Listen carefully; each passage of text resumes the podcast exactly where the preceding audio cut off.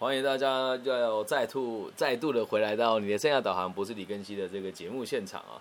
那今天呢，也是一题简单的问答，承接了上一集哦，这个男朋友不要我了，我该怎么办？那这一集呢比较沉重一点哦，内容是婚姻关系是什么？那我们一样唱首歌给大家听，当做开场音乐哦。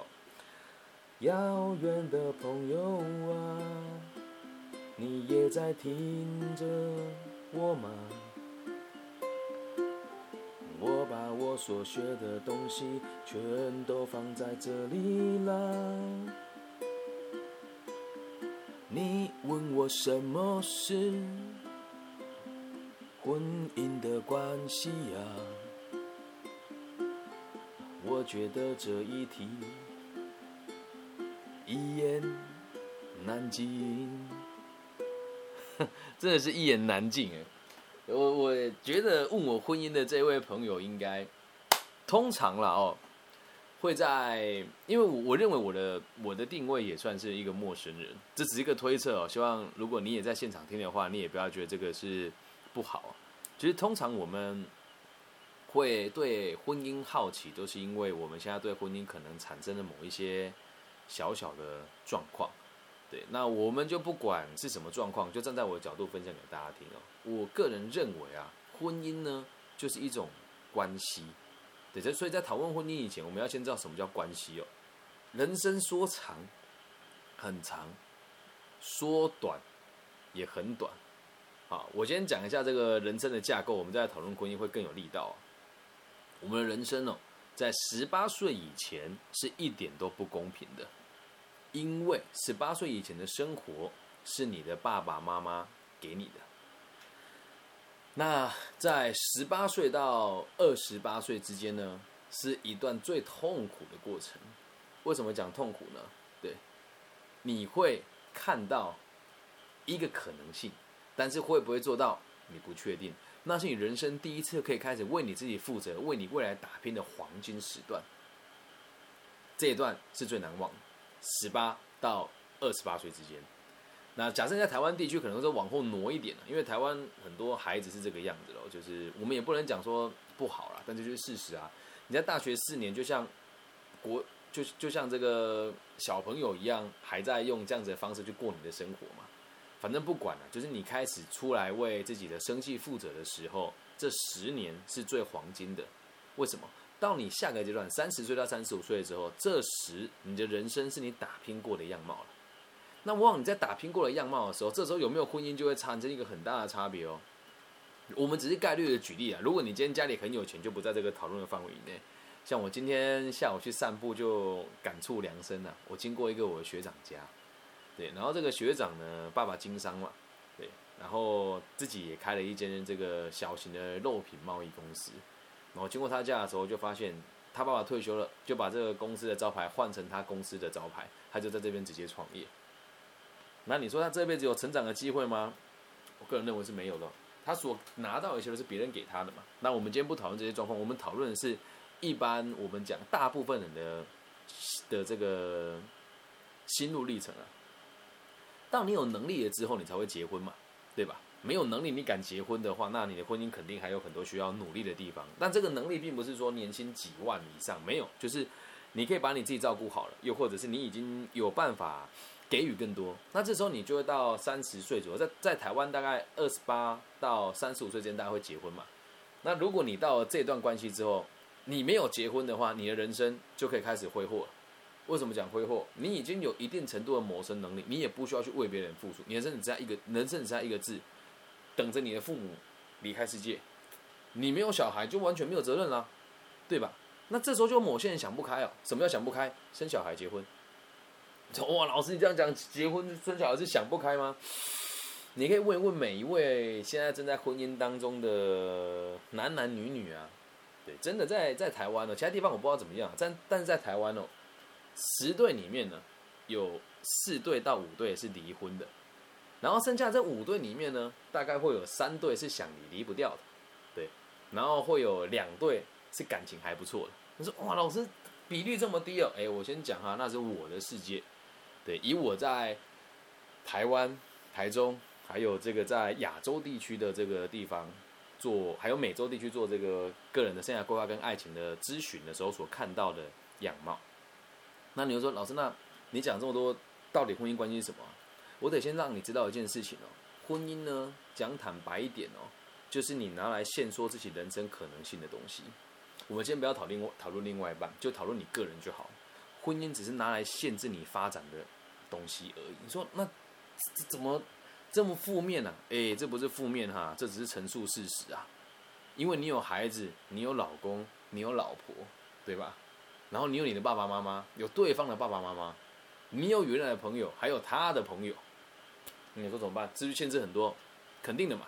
那在这个限制里面哦，我们必须得讲，那有这么悲观吗？记住哦，从个体心理学角度出发，所有的目标都是为了限制我们自己的发展。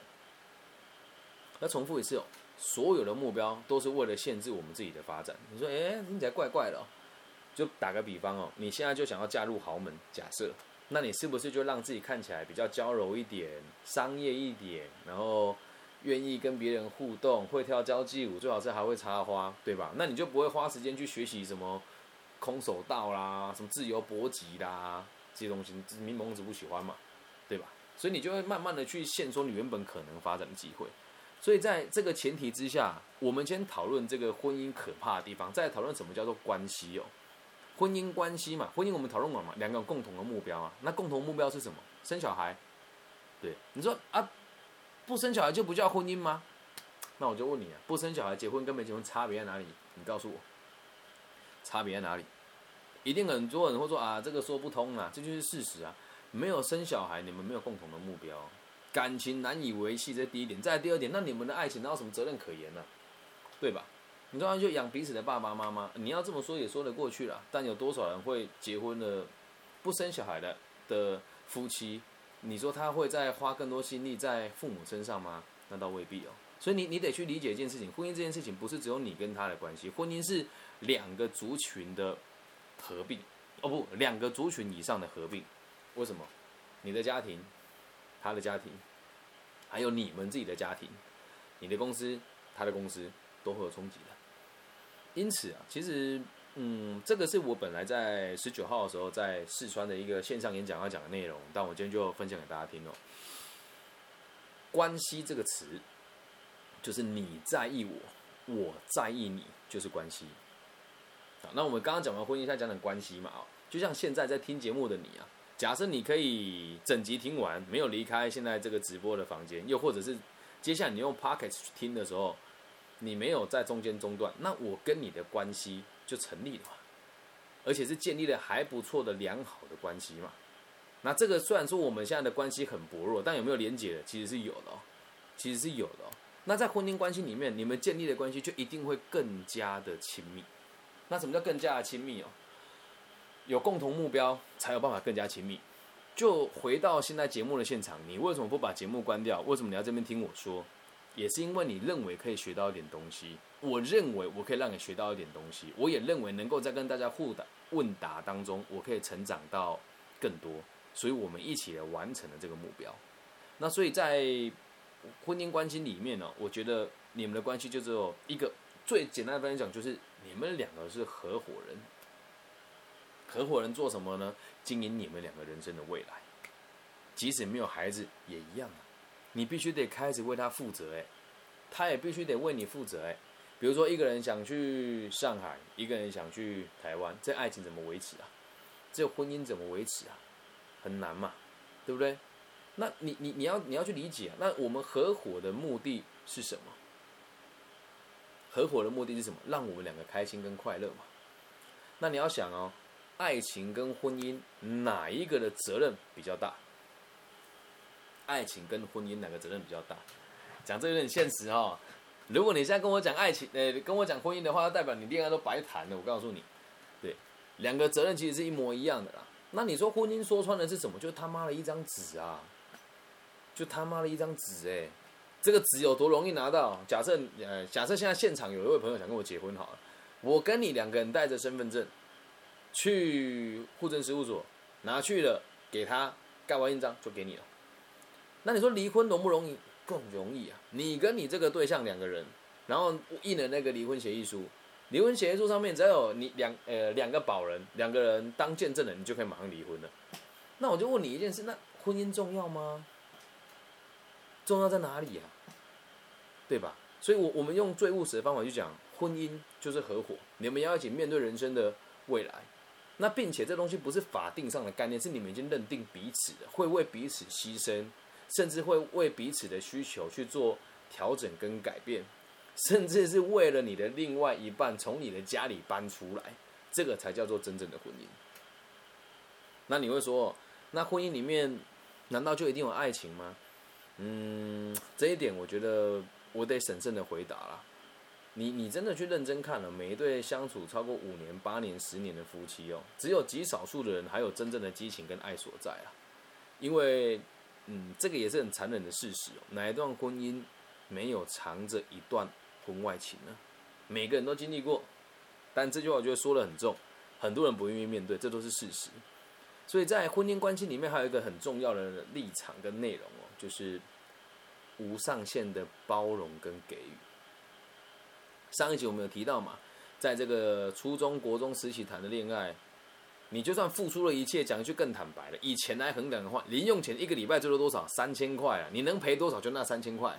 还有呢，你那个宝贵又不是很宝贵的青春，在初中跟国中，哎哎，在初不是国中啊，不好意思，初中跟高中的这两个阶段的时候，你们的时间成本也不是很高啊，对吧？还有足够多的时间。去做失败的尝试嘛，但一旦你出了社会以后，到我们这个年纪了，你要为了一个人去付出一切，哎，讲最少的啦，假设在台湾当上班族了，你不要太离谱啊，到你三十岁左右的时候，月薪起码有个两万七八九了，那你能赔掉不就是那时候的好几倍了吗？这样能够理解吧？所以最重要就是你们已经想好办法要为彼此负担这一切。然后这里面呢，你要你要去理解一件事情好的情人跟好的婚姻伴侣是截然不同的东西哦。好的情人跟好的婚姻伴侣是截然不同的东西哦。那你你自己去看哦，现在年轻人时下所喜欢的这些对象啊，会是好的伴侣吗？很难吧？你就看那些韩国明星啊，每个人弄得这样奇装异服的，然后就瘦瘦干干的这样唱唱跳跳，这是大家年轻人都喜欢的类型。但最近也吹起了一一股这个大叔大叔控吧，就有的人会跟比较年长的男生交往，那都不是重点，重点是，你你能够相信这个人可以负担你一辈子吗？婚姻这个叫生老病死都不能放下的耶。那如果你跟另外一半没有孩子的这个羁绊的话，有办法做到这一步吗？太难了。所以我也不是说什么去抨击不生小孩的人还是怎么样，就是如果真的对于婚姻有责任感的话。生小孩是一个很好的方式啊，但如果真的负担不来，我们也不建议你生小孩。所以回归到最根本的婚姻关系，就是你愿意为了他牺牲一切，并且跟他尝试更多不同的未来的可能性。而婚姻关系跟情侣关系有一个最大最大的落差，就是能不能在法定的状况之下，有一个你们共同拥有的爱的结晶。所以你问我说婚姻关系是什么？说穿了就是合伙。看待未来啊，所以要从我走到我们，这个才叫做好的爱跟婚姻。最好的爱就包含在婚姻里面，但是婚姻有没有很多时候你可能跟对方是没有真的喜欢彼此的，也是非常有可能啊。得不到的永远都是最美好的，对吧？那你现在在想，你现在跟你的另一半，假设你是已婚的，你怎么称呼你的老公跟老婆？在孩子出生以前呢，你肯定会说。老公或者是老婆，但在孩子出生以后呢，你就会叫孩子的爸爸叫 daddy，叫孩子的妈咪妈妈就像哎妈咪妈咪那个帮我处理一下好不好？你们的关系已经更加的紧密了。可在这个紧密过程当中哦，你会发现哦，孩子跟你的原生家庭都会影响到你跟你专注彼此这当下的伴侣对彼此的看法跟关系，他可能会吃醋啊。那你看接下来就很多问题了。假如走入假假设走入婚姻之后。你们要面临的挑战会有哪一些？再补充下一段，叫做婚姻的关系就是充满挑战，两个家庭的人要互相融合，然后这个也是跟也不是吓大家，都是事实哦。以我自己的也不能讲婚姻失败，就是我结束了这段婚姻，也是因为我剖析过才发现我的爸爸妈妈很不想让我长大，所以呢，什么事情都不让我做。哎，这是实话，没有什么好不说的。他们跟我说，哎，厨房的事就是女生该做的事，那是他们那个年代，跟我没有关系，是他们的说法。那会因为我进厨房而对我生气，说这不是你应该做的事情，然后会不愿意自己去跟另外不不愿意自己去跟他的那个媳妇说，我希望你可以帮忙。那问题就来了，压力最大在谁身上？在我身上。那该怎么做呢？我必须得讲，当时的我也也不聪明，然后也不成熟，所以我都会说，你们每个都这样啊，压力都在压力都在我身上啊。对，然后我我的当时的班当时的伴侣也都会讲说，你这个妈宝啦，没用的东西啊，就你有这样子的爸妈才生成这种懦弱的孩子，你也不敢跟你爸讲什么，你爸大声一句，你什么都不敢都不敢说啊。我必须得讲，他讲也是事实哦。可是夹在中间的我，我也很难为啊，对吧？一边是我的爸爸妈妈，而且在我。十九岁脑瘤开刀的时候，还有这个小时候被诊断疑似 ADHD，然后再到大学被排挤，再到出社会不得志卖了一年的冰淇淋，再到后来从海外回来台湾，从高干的角色变成了一个普通的业务人员，他们就一直陪在我身边呢。再到后来我车祸在床上卧病两年，都是我爸爸妈妈照顾我，无怨无悔。那你说我要怎么去顶撞他？你顶撞不来啊！但你做这件事情是我的责任吗？嗯，我必须得讲，责任不在我身上。但是在婚姻关系里面，我们每个人都想要处心积虑的把事情做好。我我先说，处心积虑把事情做好的人也不在多数。我很努力维持这一切，我维持了整整一年，但我发现我真的处理不来，我真的处理不来。那说，那你自己有什么资格讲婚姻这件事情？孩子，我必须得再告诉你一件事情哦。如果你要我再重来一次哦，我觉得我是有办法处理的。谁不是在失败当中学习成长的呢？对吧？那你回归到根本，回到今天最核心的问题：什么叫婚姻关系？简单来说，就是你愿意为他付出一切，他也愿意为你付出一切。你们尊重彼此的生活风格，然后从我走到了我们，往后看待每一件事情都从我们的角度出发，而不是站在你我的角度互相对立。你说这个讲的太理想化，有谁做得到啊？我告诉你，很多人都做得到，但是绝对不是现在主流媒体所看到的这些人。哪是哪些人，我就不说了。最近有一对情侣就分手了嘛，一个在台湾，一个在大陆嘛，然后就沸沸扬扬的，这样能够理解吧？少看那些对立的东西啦。那如果我们再把这问题延伸了，如何拥有一段良好的婚姻关系呢？那我现在简整理几个点给大家听哦。第一件事情哦，你得先确认这个人是否是真心诚意，而且且善良，而且是善良的。你说你讲那么容易，怎么确定？怎么确定啊？嗯，起码要有个这个确认啊。那确认他是真心诚意、善良的人以后，再第二件事情是他有没有责任感。一个善良的人如果没有责任感，那也是白搭。在第三件事情哦，有任何的冲突之后，请你一定要提出来，要表达自己的主张。男生就记住，千万不要他妈的用吼的；女生也记住，千万不要他妈的用哭的。然后两个人在互动当中，绝对不要情绪性的字眼。你说怎么可能会有？偶尔会有没有关系？但两个人吵完架之后，一定要一起把问题给解决。如果有那么一次你们有了争执而不把问题解决的话，这个问题就会无限的扩大，这个爱情就无法均衡。那什么叫均衡哦？没有任何一个人是在爱情里面是权威的哦。经营家庭跟经营爱情都一样，绝对不能有权威的存在。所以，如果今天有人很大胆说：“哎，我跟你讲啊，我那个老婆哦，就是只要我吼一声，她什么都不敢，她就不敢什么屁都不敢放了。”那这种男朋友值得你喜欢吗？哪怕他年收四五百万，也不值得你爱呀。然后再下一件事情是，永远都要相信彼此。我自己主持婚礼的时候，很常说：“老婆永远是对的。”妈的，放屁啊！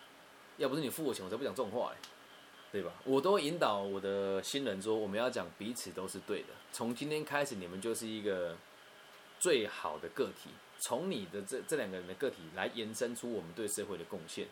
那我相信你们都可以在彼此的陪伴之下，让你在原本的工作岗位上更加的强健，而且更加的有能耐。”那这里我就必须得讲，我们现在前面讲的东西听起来都很简单。如果再往后延伸的话，婚姻还会影响到我们彼此未来的发展。就很像你现在去面试啊，假设你二十六七八岁的话，你老板一定会在意你有没有结婚的打算，有没有生小孩的打算，这都会发生啊。所以婚姻看起来很困难，它实际上也真的很困难。但是这个世界上每一件事情都一样哦，只要你愿意面对，它就不难。所以逃避婚姻的朋友呢，有时候你也不自觉的自己在逃避婚姻。什么叫不自觉的？大量的网络交友，然后总是跟坏男生交往，或者是在谈恋爱的时候呢，也都会说啊，我就这个水平啊，就要跟这种人在一起，那我就我就不结婚喽。这都是某一种逃避婚姻的可能性。那假设你现在在婚姻关系里面，你们两个关系是紧张的哦，你们得先找出症结点。那婚姻的症结点无外乎就是对于这个家庭的付出了多少，还有价值观上面的磨合，以及你们在两个家庭上面相处有可能产生的摩擦。婚姻不过就这三个最麻烦的事，所以只要能够面对，就可以关关难过关关过。你要去想一件事哦，假设你今天真的另外一半，或是你的老婆或老公，明天就突然不见了，你会开心还是会难过？我告诉你啊，很可怕，是很多人会觉得很开心哦。有一句这么美国的俗语是这么说的，他说：“如果你没有你跟一个人的婚姻没有没有发展到杀死他，你会很开心，代表你没有真的爱过他。”这句话的含义很深哦，就是如果你没有为他付出到这一步的话，你没有资格说这个就是婚姻。那听到这边哦，还没结婚的朋友可能会觉得很可怕，你不敢进入婚姻的这个责任里面。但我必须得说，如果以个体心理学的角度出发哦。反而是借由婚姻，你是最容易借由婚姻与爱情，你是最容易找到平衡的生活的。因为我们在世界上哦，这再跟大家重新复习一次哦，在阿德勒角度嘛，每个人来到这个世界上只有三个任务：一就是工作，二就是友谊，三就是爱情。那说这三个东西哪个频率最高？一定是爱情嘛，再是友谊嘛，再是工作嘛。那哪个难度最高？绝对是爱情啊。那为什么会讲爱情搞定了，就其他事情都搞定了？你绝对不可能看到一个工作能力很差、人缘很坏的人婚姻幸福的啦。但如果你能看到一个人的婚姻是幸福的，往往他其他地方也都可以做得很好。为什么？在婚姻当中呢，你就必须得无怨无悔的去付出给一个人。假设今天是伴侣关系的话，或者只有法律的婚姻关系，它不会那么强烈。但是如果今天有个新生命出现，婚姻的后面就是孩子嘛。孩子出现以后，你才可以理解你的父母。到底为什么能够无怨无悔的为你付出，你才能够理解我也有能力无怨无悔的对每一个人付出，你才会真正的成长。不然讲句难听一点的，我也很委屈啊，但在每一次委屈当中，我就会成长嘛。这样理解吧？那这就是我眼中跟我脑中的婚姻关系是什么样子。好，那我们这一集就录到这边。那现在就开放，我把录音笔关掉，现在就开放现场的。朋友，看有没有问题要继续问答的。好，拜拜。